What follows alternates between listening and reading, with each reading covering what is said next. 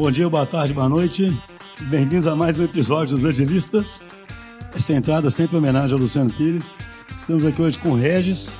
Ei pessoal, tudo bem? Nós estamos controlando, dando senhas para quem quiser ver o Regis aqui gravar ao vivo. Eu tô doido para conhecer essas pessoas que você fala que tanto pedem a minha participação. O Raoni novamente, tudo bom, Raoni? Olá, pessoal. E hoje nós temos um convidado muito especial, Paulo Caroli. Opa, bom dia. Tudo bom, Paulo? Tranquilo. Então nós vamos bater um papo grande aqui né, sobre agilismo que o Paulo tem. Gravado no Agile Brasil. Gravado no Agile Brasil, é importante. E o Paulo teve a oportunidade de participar desse movimento aí desde o começo, então tem muita, muita história para contar. Primeiro se apresenta, porque o, o, público nosso é um público amplo. Uhum. O tema principal do podcast é trazer esse assunto de agilismo para negócio. Então tem muita empresa tradicional, empresas que estão atrás da transformação, que o pessoal, a gente tem tido muito feedback, que eles escutam para poder pegar insights e, e, e, levar esse, isso que surgiu aí no mundo mais da TI, né? Começar a levar para o negócio e, e, transformar a organização. Mas primeiro você apresenta aí, a comunidade a gente conhece muito bem, né? Mas esse público mais amplo aí. Então vamos lá, eu sou Paulo Caroli, é, sou autor do livro Lean Inception. Eu morei no Vale do Silício por quase 10 anos, venho usando métodos ágeis desde 2000. Tá? E eu também, digamos assim, que eu fiquei mais experiente, né, para não dizer envelheci. e eu participo desse movimento que a Ágil começou realmente veio de, né, das indústrias de software, mas ficou bem mais abrangente, tá? Então eu participo desse movimento de muitas empresas levando um pouco desse conhecimento além de TI. Bacana. Então você podia contar para a gente assim, como é que você chegou nisso? Né? Começou desde os anos 2000, né? Como Isso. é que foi essa história inicial? Como é, como é que a música então, te tá, picou então, ali, né, Dan? Então, então vou contar a história, né? Eu acho que eu tive a coincidência de estar no lugar, ou próximo do lugar das pessoas onde começou esse movimento. Eu sou carioca, tá? fiz faculdade de Engenharia da Computação na PUC do Rio. O, depois eu fiz mestrado lá também, e eu era da área de orientação objeto. Tá? Era, a gente está falando lá no final do, né, de 90... Minha tese foi de 97 a 99 a internet começa a ficar mais popular, eu era de orientação objeto, até minha tese era né, alguma uma arquitetura e uma metodologia para desenvolver orientado objeto para a internet. Eu vou para o Vale do Silício em 2000. Tá? Para passar um contexto, os anos 90, é, eram burocráticos na, na, área de engenharia de software. A gente tinha algumas fases, análise, design, implementação, é, eram as fases bem definidas, bem burocráticas. Mas metodologias começaram a surgir, muitas orientadas a objeto para organizar o código, mas elas também tinham suas fases de análise, design orientado a objeto. No final, ali por volta de, não vou lembrar o ano exato, mas a, a Rational pegou algumas pessoas dessas de orientação a objetos, juntou, criou uma empresa Fez o RUP lá, né? Isso. É. Eles foram bem inteligentes. Eles pegaram três. Os tinham... três amigos, né? Os três Isso. amigos. Tinha, tinha umas oito metodologias orientadas aos objetos que, que iam bem, eram bem populares. Eles pegaram as três que eram bem populares, as, talvez as mais bem populares, mas que se complementavam. E falaram: ó, se juntem agora e criem uma coisa comum e, e dê um nome. Aí chamaram Unified Modeling Language é, e, e, uma empresa por trás, que foi a Rational, aí criou um processo, RUP, e tinha uma ferramenta, Rational Rose, e fez muito dinheiro. Foi até vendida para a IBM em 2001, que aí ficou mais famoso ainda. O, por que, que eu estou dizendo isso? Que quando eu fui para os Estados Unidos, né, essa é época que eu estava, esse início aí da, é, da indústria de software querendo se organizar um pouco melhor. Nessa época já devia ser bem evoluído, né? mas o que, te atraiu, o que, que te motivou aí para do Vale do Silício em dois, antes de 2000, né? O que aconteceu? Eu, nos últimos, provavelmente 96, 97, 98, 99, eu ia para os Estados Unidos na, na conferência de orientação objeto, que era muito famosa, eu já estava me envolvendo com mestrado, então é importante você ir para né, para pegar material do que estão falando. Eu ia como estudante voluntário, então eu nem gastava muito dinheiro que você como estudante voluntário ganhava uma verba, eu vendia um computador, chegava lá, comprava dois, até eu conseguia eu tentava ir todo ano. Uhum. Então eu estava acompanhando o que estava acontecendo lá. E, e, eu ia na conferência que, que ia já o Brasil, quando era 98, lotado de empresa, vem trabalhar, vem trabalhar, vem trabalhar. Eu falei, pô, o negócio que tá bom, né? E eu decidindo o que, que eu vou fazer depois do mestrado. Aí eu tinha que decidir, pô, eu vou para São Paulo, que nem a maioria das pessoas fazia, ou vou para algum outro lugar. Tinha umas empresas grandes na época que tentavam pescar a gente, a Microsoft, por exemplo, e tinha esse movimento das startups no Vale do Silício. pô, Califórnia, eu só conhecia né, de ver na televisão, né? Parecia ser maravilhoso. Falei, ah, eu vou para Califórnia. Aí eu fui. E chegando lá, me deparei com o Vale do Silício, que é um lugar pra, na nossa área é muito interessante, né? É um ecossistema muito abundante de empresas de software e, e muito além de software. Né? Mas aí eu fui para o Vale do Silício. Cheguei lá em 2000, é, fui nessa conferência de novo, agora com um paper da minha tese publicado, eu, todo feliz, né? Brasileiro, não falava muito inglês, cheguei lá, fui apresentar o paper. Eu falei, ah, vou atrás do, dos meus ídolos, né? Das pessoas que eu usei muito na tese. Que era o, eu lembro da época, era o Christopher Alexander, tinha a Gang of Four, do livro de Design Patterns, o Martin Fowler, por causa do livro de UML, e o Kent Beck, por causa de Small Talk e Design Patterns. E aí encontrei eles lá, assisti uma palestra do Christopher Alexander, né? Vi, vi o Martin Fowler passando. E o Kent Beck estava num stand dando autógrafo. Aí eu entrei na fila, né? Falei, autógrafo, eu entrei, não quis nem saber. ele, e ele estava vendendo um livrinho fininho. Comprei o livro só para pegar o autógrafo do cara. Falei lá com ele rapidinho. Eu achei que era um livro de small talk, alguma coisa orientada ao objeto. Não era. Era um tal de XP Explained. Livro fininho, eu, eu gosto de ler, li, achei interessante, diferente. Tinha algumas coisas de. É, como eu já fazia unit testing, lá tinha a informação de TDD. Eu falei, pô, que interessante, é parecida, só fazer o teste antes e tal. E tentei aplicar na startup que eu estava. Só eu fazia, né? Ninguém fazia naquela época. Aliás, eu segui tentando aplicar nas startups que eu passei até 2006 e e era mais eu tentando convencer as pessoas, não, mas não, tinha essa prática na época. Foi até o motivo que eu fui trabalhar na PhotoWorks em 2006, que a PhotoWorks, agora eu vou, eu vou entrar na história, tá? A PhotoWorks desde o início tem o DNA ágil. Por quê? O Kent Beck trabalhou com Martin Fowler e mais seis pessoas, tá? a maioria consultor, na Chrysler. Um projeto era o C3 da Chrysler. Esse foi um projeto foi de 99 a 2000 e nesse projeto, mas olha a coincidência, né? Kent Beck, vou te falar só três desses oito. Kent Beck, Martin Fowler e Ward Cunningham. Cara, Martin Fowler já era um bom autor, tinha poucos livros e, e o blog nessa época estava começando, tá? Então você imagina, ele, é, ele, é muito inteligente, ele é muito bom com código, mas assim, ele se expressa muito bem. O Ward Cunningham criou o Wiki, é, é um gênio também. O Kent Beck, é um programador maravilhoso. Quando junta esse grupo de oito pessoas, eles falam, gente, né, esse jeito de trabalhar não está legal, vamos fazer algo diferente. Tentaram fazer algo diferente. Dali que saiu o XP. Eles começaram a fazer integração contínua, não era nem com ferramenta. O Martin depois me contou a história toda do projeto. Eles tinham uma máquina que eles usavam de servidor para integração contínua. Aí quem terminava o código, né, tinha que botar num não era, não era USB na época, era um, sei lá. Ah, não, era pela network. Quem terminava o código jogava num folder comum e tinha uma máquina que só podia usar quem tivesse buildando o código todo. Então eles tinham um folder comum que quando a dupla terminava, botava nesse folder e ia sentar nessa máquina comum. E eles usavam post-it. Se tivesse uma dupla já na máquina buildando o código, você botava o post-it com o nome da próxima dupla para saber quem estava na fila. Essa era a integração contínua. Olha, olha que interessante, né? Só que dali eles viram muito valor nessas práticas que eles estavam fazendo o Kent Beck começou a escrever o livro, chamou de Extreme Programming. Em 2001, o, o Martin Fowler e dois desses consultores vão trabalhar num projeto em Nova York. A Photoworks, né, similar com a DT, uma empresa de consultoria, por coincidência está nesse mesmo cliente e vai trabalhar junto. Contrataram três consultores independentes e a Photoworks, na época, que era pequenininha. De novo, um time ali de uns sete, oito pessoas, foram trabalhar juntos. Pô, um deles é o Martin Fowler, que já era né, bastante conhecido, já tinha um livro e falou: pessoal, olha só, eu fiz um negócio bem interessante no último cliente, que deu muito certo, topam. Os desenvolvedores da PhotoWorks toparam. É, dali até saiu o Cruise Control, que eles, pô, vamos criar alguma coisa aqui para automatizar isso, e se apaixonaram.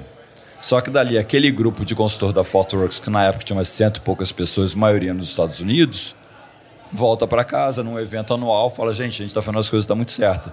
E todo mundo na Photoworks começa a usar essas práticas de Extreme Programming. Então a Photoworks tem o DNA dela desde 2001 e o, e o Martin Fowler acaba vindo é, trabalhar na Photoworks. Então ela tem um DNA muito forte é, de métodos ágeis muito vindo do XP. Eu, na minha busca pessoal lá, lá nos Estados Unidos, de, como desenvolvedor, buscando é, pessoas similares que gostavam dessa coisa de integração contínua, é, TDD, acabam entrando na Fotrix. Então, em 2006, quando eu entro na Fotrix, é uma empresa que já está usando isso há cinco anos. E eu buscando também. E no dia a dia, a gente, é, na foto a gente sempre usa. Então eu passei a usar diariamente, só que eu fui usar outras coisas além de desenvolvimento. O Scrum ainda não era famoso, mas já tinha, né? eu lembro lendo o livro de Scrum, é, User Stories eu já estava tentando usar. Então, dali começa a minha prática diária de, de métodos ágeis, não, além de você desenvolvimento. Você não chegou a trabalhar com Waterfall, não? Trabalhei, trabalhei, trabalhei. Não, pela, não, mas fala assim, chegou a... É, eu, eu, trabalho desde 94, né? Então, eu trabalhei com Waterfall. É, na época de startup, eu passei em várias startups. Foi até interessante, porque uma delas era nos Estados Unidos, mas tinha o centro de desenvolvimento no Rio de Janeiro. Tá? Era uma de Miami e o desenvolvimento era no Rio. E eu entrei em Miami. Né? A diretoria era lá e eu era arquiteto, então eu estava lá. É que eu estava nos Estados Unidos, tá? por coincidência eu era brasileiro. Nessa empresa, ela acabou enxugando nos Estados Unidos e, e vindo tudo para o Brasil. E era no Rio, que é a minha cidade natal. Né? Eu falei, não, posso ir para ajudar vocês um tempo. Quando eu vou para lá, o salário de arquiteto no Brasil é traduzido para gerente. Opa, peraí, olharam o meu salário e falaram, não, você aqui é gerente. Eu falei, não tem problema. Aí nessa época eu falei, pô, deixa eu estudar um pouco esse mundo de gestão. E eu vou estudar o mundo de gestão e eu acabo estudando mais a gestão waterfall.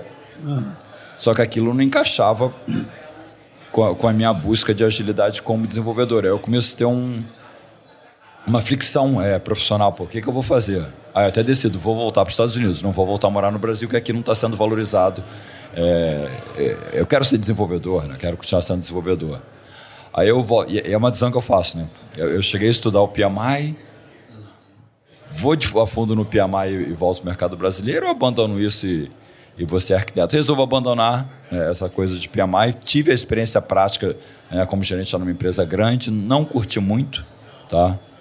Voltei para os Estados Unidos, só que lá vai aumentando a quantidade de, de adeptos em, em métodos ágeis e vai ficando cada vez mais prazeroso o trabalho. Então, inicialmente como arquiteto. Como, como, desenvolvedor. Como desenvolvedor. É, é que arquiteto na Photoworks é arquiteto mão na massa. Aham, hands-on mesmo, né? Hands-on. Ô, ô, Paulo, você conta na sua história, né? A gente, é, você é bem conhecido aí na comunidade, né? Que no RUP tinha uma fase lá que era a inception né, do, do projeto. Né? Eu achei muito legal que você contou que, como você gostava dessa fase de iniciação dos projetos, né, você virou meio que uma referência na empresa, né, dessa, dessa parte de inception, e se envolvia na inception dos, dos projetos, era meio que uma referência. E aí alguma coisa aconteceu na sua vida, né, que você gosta é. muito de contar, né, que você precisou reduzir esse, esse processo, né? É história real, né? Não vão florear. Eu adorava Inception. Vocês entendem isso? É, que vem de orientação objeto, a minha tese de mestrado, uma arquitetura, uma metodologia, eu gostava de desenhar caixinha e diagrama. Então uhum. eu gostava dessa fase inicial, que antigamente era análise ou design. Sim. E ela desaparece. Tá? Mas o RUP tem a fase que era Inception, então eu, eu gostava muito dessa fase. Mas eu tinha um conflito que, cara, eu gosto dessa fase, mas é a joia, mão na massa. Uhum. Tá? Mas a gente tinha as, uh, as Inceptions ágeis estavam muito melhor do que era antigamente. Mas eram longas, cheias de atividade para a gente entender a arquitetura, entender o release plan, as histórias do usuário, uhum. todo o backlog de história. Era o ágil, não tão ágil ainda, né? Pra época era ágil. Pra né? época era. É, essa é a questão. Na época é que era antes muito era muito ágil, pior. Né? Então, Exatamente, né? é. É que nem você tem um carro que anda 20 por hora e sai um que anda 40, pô, é maravilhoso. Né? É maravilhoso. Depois vai ter um que vai a 100, né? Era uma grande evolução já. Era, é, eu acho que era um passo a passo, né? Acho que foi o caminho da evolução que a gente, que a gente teve que passar. Só que o que acontece? Eu gosto dessa fase, eu me envolvo lá meio como arquiteto né? Eu sou um bom facilitador, sempre fui. É... Até brinco, né? Eu acho que é a malemolência do brasileiro, né? Que isso acaba aparecendo mais quando você está morando fora. Uhum. Aqui eu reconheço que a gente é muito parecido. Lá Sim. fora você, opa, uhum. né? você tem um perfil diferente. Estou, né? Eu começo a ser muito facilitador. Eu vou para a Índia. Na Índia esse perfil é ainda mais enaltecido, tá? Olha. Então, quando eu vou morar na Índia e sempre tem muita gente indo e vindo para a Índia, a trabalho pela Photoworks, mas eu, eu vou e fico lá dois anos. Eu bato o recorde na Photoworks de o gringo que ficou lá mais tempo. Olha. Eu, eu faço yoga, tem tudo isso, então eu queria estar na Índia, mas eu era gringo. Então eu era o facilitador. Aí eu começo a ter muita experiência de facilitação, que eu começo a facilitar. Estava eu morando sozinho na Índia, só fazendo yoga, a vida está tranquila, eu facilito as inceptions para o meu time, para o time do lado, para o outro. Por conta de a é, vida inteira. Tá na boa. Estou fazendo meu yoga, estou feliz, estou facilitando, a galera, gente boa, foi. Aí, então eu tive muita experiência com inception, mas eram longas. sem problema, vida de solteiro, viaja para um lugar, passa três semanas, né? volta, começa o projeto. Aí eu trouxe a Fotoworks para o Brasil. É, eu tive uma crise, uma, uma crise de consciência, tá? de patriotismo em 2008. 2008 estou morando na Índia.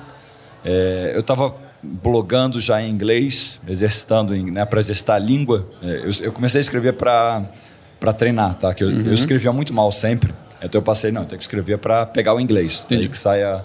O meu blog era para treinar. Aí eu estou morando na Índia, começo a ficar conhecido na Índia. A Fotoworks China me convida, ah, vem cá para um evento. O, né, você manda bem aí com essas coisas aí de mock objects, TDD. Pô, vem falar aqui no, no nosso evento ágil que a gente abriu. Um evento pequenininho. Eu vou no evento pequenininho, evento pequenininho na, na China era de mil pessoas. era o Agile Questão China. de escala. Eu chego lá achando que o evento para 100 pessoas, pequenininho da empresa. Cara, era mil pessoas e me botaram para falar depois do Martin Fowler, porque era o track dos gringos que tinha fone de ouvido. Aí Martin eu... Fowler abriu para você. É. Mas que responsabilidade. Eu já conheci, eu fiquei até mais amigo dele lá, né? O... Depois a gente encontrou várias vezes. Ele é até meu coach, ele é muito gente boa. Aí, pô, Martin Fowler, eu falei, pô, tô ali depois do Martin Fowler. Depois veio o Richard Durmel também, que é outro maravilhoso. O... Aí deu aquela emoção, né, cara? Que você falar em inglês na China, eu ainda tentei falar um chinês lá, ni hao, todo mundo feliz. e na China eles, eles tiram foto, né? Eu falei, pô, eu fiquei super emocionado, cara. Eu cheguei de noite no hotel, falei, pô, que legal, né, cara? Eu falei, pô, já falei nos Estados Unidos, na Índia, na China, aí deu aquele peso na consciência, né, cara? No Brasil. No Brasil. Nada no Brasil. Naquela noite, entrei no computador, registrei ajaiobrasil.com. Isso 2000 quanto? Foi 2000? 2008. 2008. Mas que eu legal. Falei, é, eu procurei no Google Agile no Brasil não tinha. Eu falei, quer saber? É que tinha um evento lá que foi Agile China. Eu registrei, naquela noite eu registrei. Agilebrasil.com. Eu falei, eu vou fazer alguma coisa pelo Brasil. Bacana. Aí chamei um amigo, disse, cara, vamos organizar uma parada. Daí que vem o embrião da Agile Brasil. Uhum. Só que eu tava fora, não conhecia ninguém. Então eu achei um amigo. Aí quando eu vim em 2009 para buscar trazer a Photoworks para o Brasil, que eu tava já com esse peso na consciência, falei, acho que vou no Brasil. Aí dali começa. Aí eu comecei a conectar com a comunidade. É, o que eu percebi na época é que tinha uma comunidade, mas tinha o pessoal do sul que ficava no sul, de São Paulo, de São Paulo, do Rio, no Rio. Aí eu falei, ah, vamos juntar a galera aí, pô. Como eu era carioca, estava fora, mas ia morar no sul e conheci o pessoal de São Paulo, eu já Uhum. Tá, vamos embora, vamos fazer uma coisa só. Aí saiu a, a Jair Brasil. Mas ainda com essa responsabilidade de fazer as inceptions lá da, ah, dessa fase de projetos, me, né? Me perdi na conversa. É.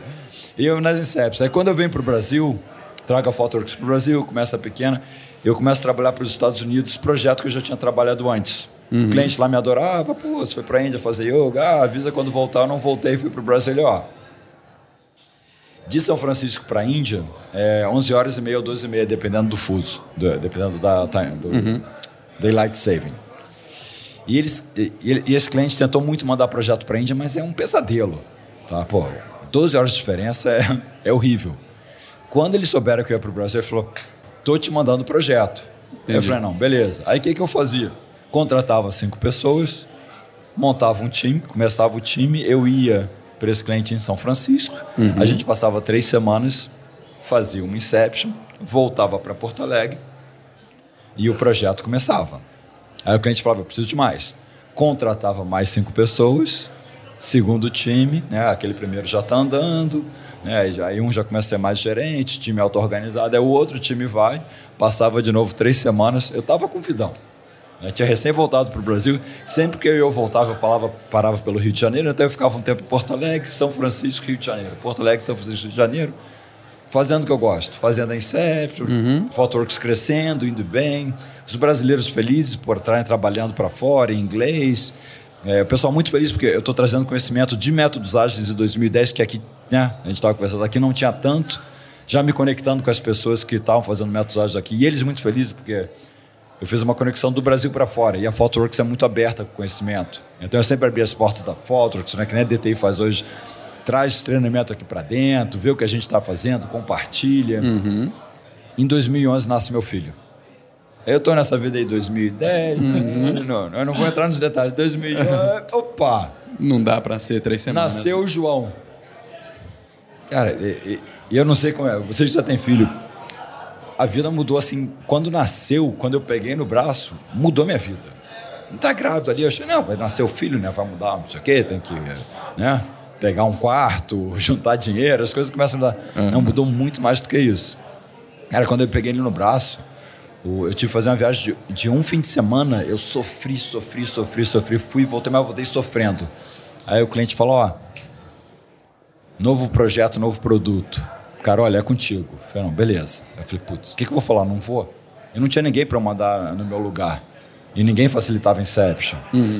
Aí eu fiquei desesperado eu, e eu comprava passagem do time. Aí eu comprei a minha por uma semana e a do time por três. E eu remoendo, o que, que eu vou fazer? Eu já, não, pô, fazer Inception remoto. demais. Tinha uma que- restrição é, forte ali, né? A restrição era muito forte. Falei, vou fazer remoto, mas eu sou muito contra Inception remota. Não é a mesma coisa. Inception é conectar as pessoas. Remoto tu não conecta. Eu falei, por quê? Eu desesperado, falei, não, tá, vou fazer remoto. Não gosto, mas vou fazer, né? Eu falei, ah, eu até pensei, eu falei, pô, Inception. Inception era bem abrangente antes, né? Eu falei, já sei o que eu vou fazer. O release plan eu vou jogar para a última semana. A parte mais arquitetura, a história do usuário ali em detalhe, vou jogar na segunda. E a primeira é tentar entender mais o produto Aham. né? Que é, o pessoal se conhecer melhor, eu vou tentar fazer isso. Isso na minha cabeça. Aí quando eu pego o voo, tá no meu Kindle, o livro Lean Startup. Sempre antes de viajar, eu pego os que os que estão falando mais, jogo no Kindle e decido qual que eu vou ler no avião. E às vezes não é no livro de tecnologia. Aham. Aí por coincidência, cara, ah, Lean Startup, pô, o pessoal tá falando tanto no Vale do Silício, deixa eu ler esse negócio, né?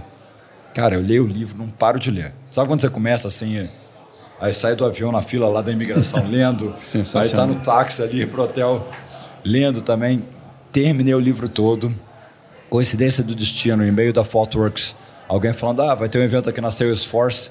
O tô com ticket, não vou poder, alguém quer?" O evento era Eric Ries Lean Startup. E ele não era famoso, tinha acabado de lançar o livro.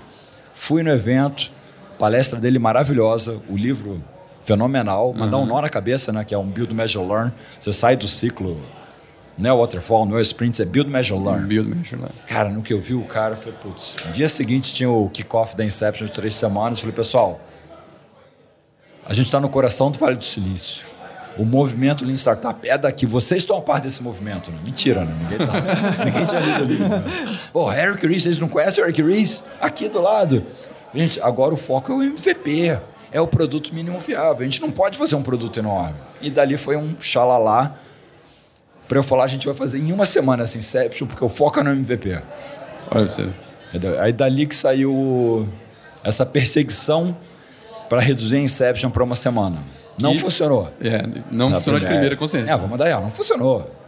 É, você tentar fazer história do usuário em uma semana não cabe. Você tentar entender tudo que você entende do produto em uma semana não dá. Falar de arquitetura, falar de tecnologia. arquitetura, é- então eu comecei com um conflito ali de putz, não cabe, não cabe, não cabe. Você começa a tirar coisa fora. O- eu mantive o foco em MVP e fazendo várias Inceptions. É, eu tenho até no antologia da Photoworks Brasil, que eu escrevi bem lá atrás, tem um capítulo que é Inception de uma semana. Não era ali Inception. Já era. Eu botei uma semana e estava lendo as coisas que a gente fazia, mas não estava encaixando ainda. Quando eu subo de nível, cara, história do usuário não dá, em uma semana não dá para ir nesse detalhe. Quando eu subo de nível de história do usuário para feature, para funcionalidade, o tempo fica melhor e o discurso encaixa com o MVP. Porque o MVP é para validar uma hipótese. A história do usuário já está dizendo como fazer. Sim. Então você está meio que validando, mas dizendo como fazer, você já começa a se amarrar demais. Quando você sobe para feature, para funcionalidade, você amarra menos. Aí os times que rodavam ali Inception, menos amarrados, começam a ter mais sucesso. E qual que é a, gran- a grande diferença disso para um design sprint?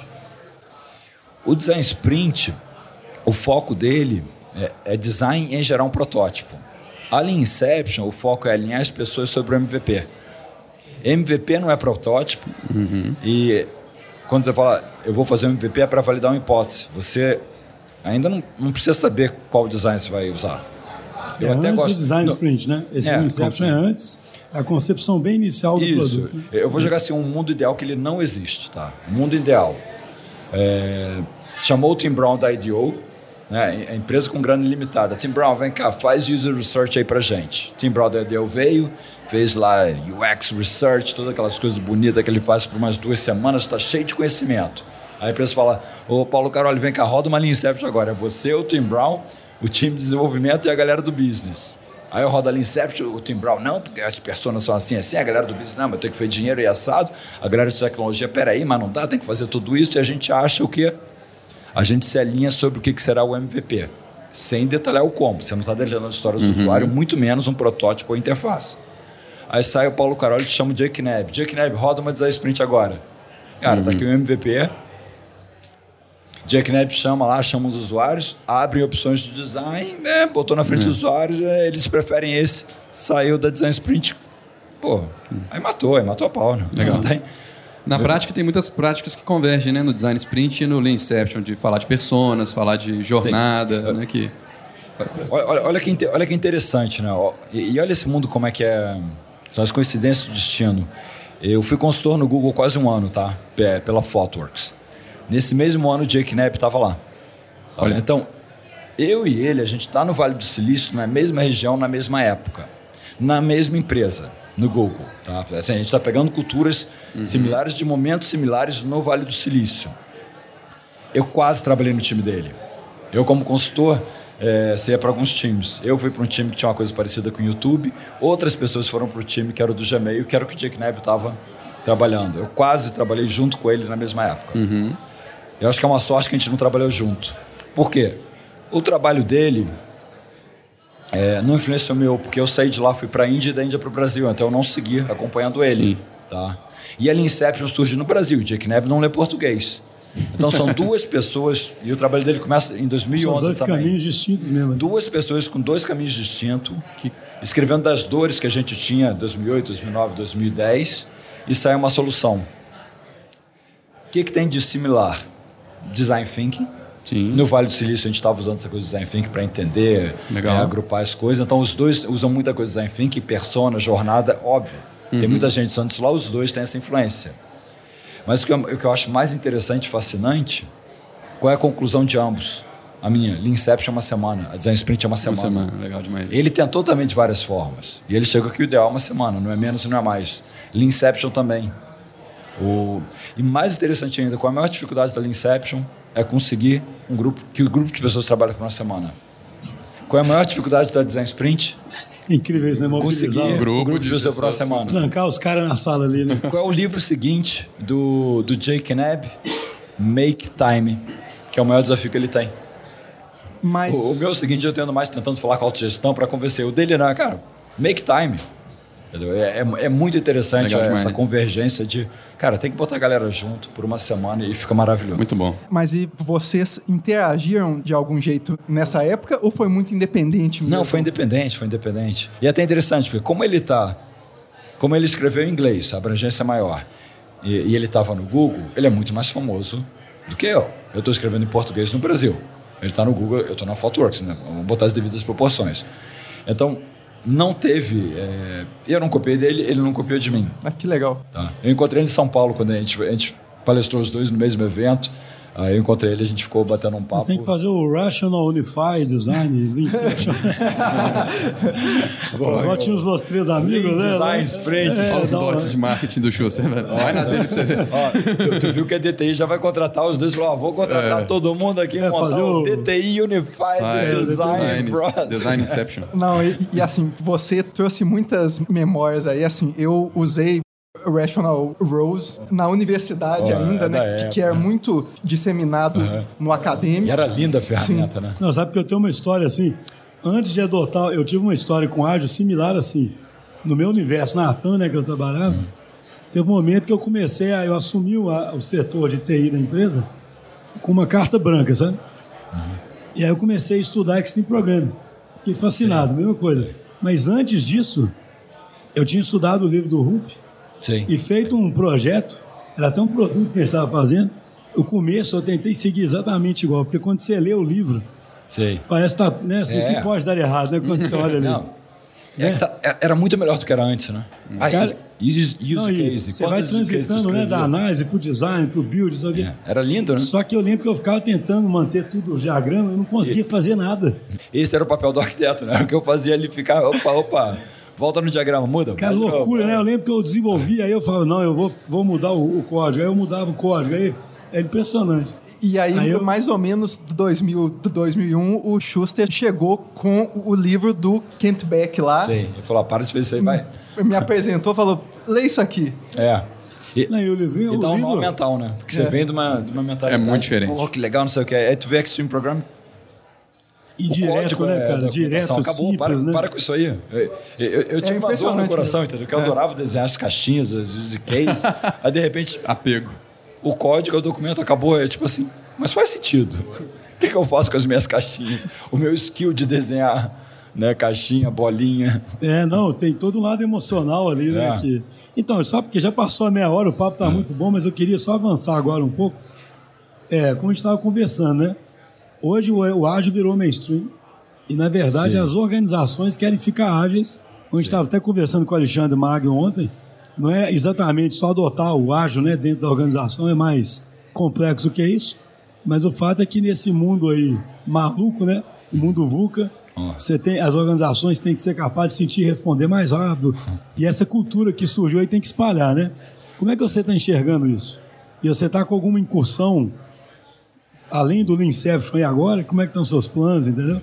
Não, vai lá. Primeiro é o seguinte. Esse mundo VUCA é fora do Brasil. Aqui no Brasil é muvuca, entendeu? Aqui o negócio é mais acelerado ainda. Por isso que a gente apoia a agilidade. É, a gente já está acostumado, né? É, a gente nasceu ágil, né? Não tem como não ser. O... qual é a minha visão, tá? Eu, eu acho que o... a segunda revolução industrial, a gente veio muita coisa da indústria manufatureira. Tudo que a gente usa vem dessa época. Todo o embasamento teórico que a gente, que a gente usa, né? A gestão, como é que lidar com as pessoas, vem dessa época, que é bem embasado, tá? Só que isso está caindo por água abaixo, porque a, o mundo VUCA, né? o, a mudança que está acontecendo é muito grande e os modelos antigos não estão encaixando. Então o que aconteceu que a gente está buscando novos modelos, tá? E do Vale do Silício vem muita empresa boa e muita é, não é só empresa.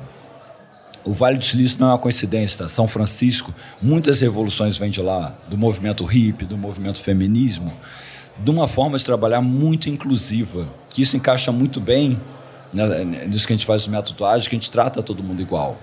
E esse movimento é muito importante para a sociedade. Isso vai além de TI, é além da agilidade de TI. É a gente se sentir bem é, como indivíduos é, diferentes e respeitados com, a- né, com, a- com respeito nas instituições. E isso no Vale do Silício está muito certo comercialmente também.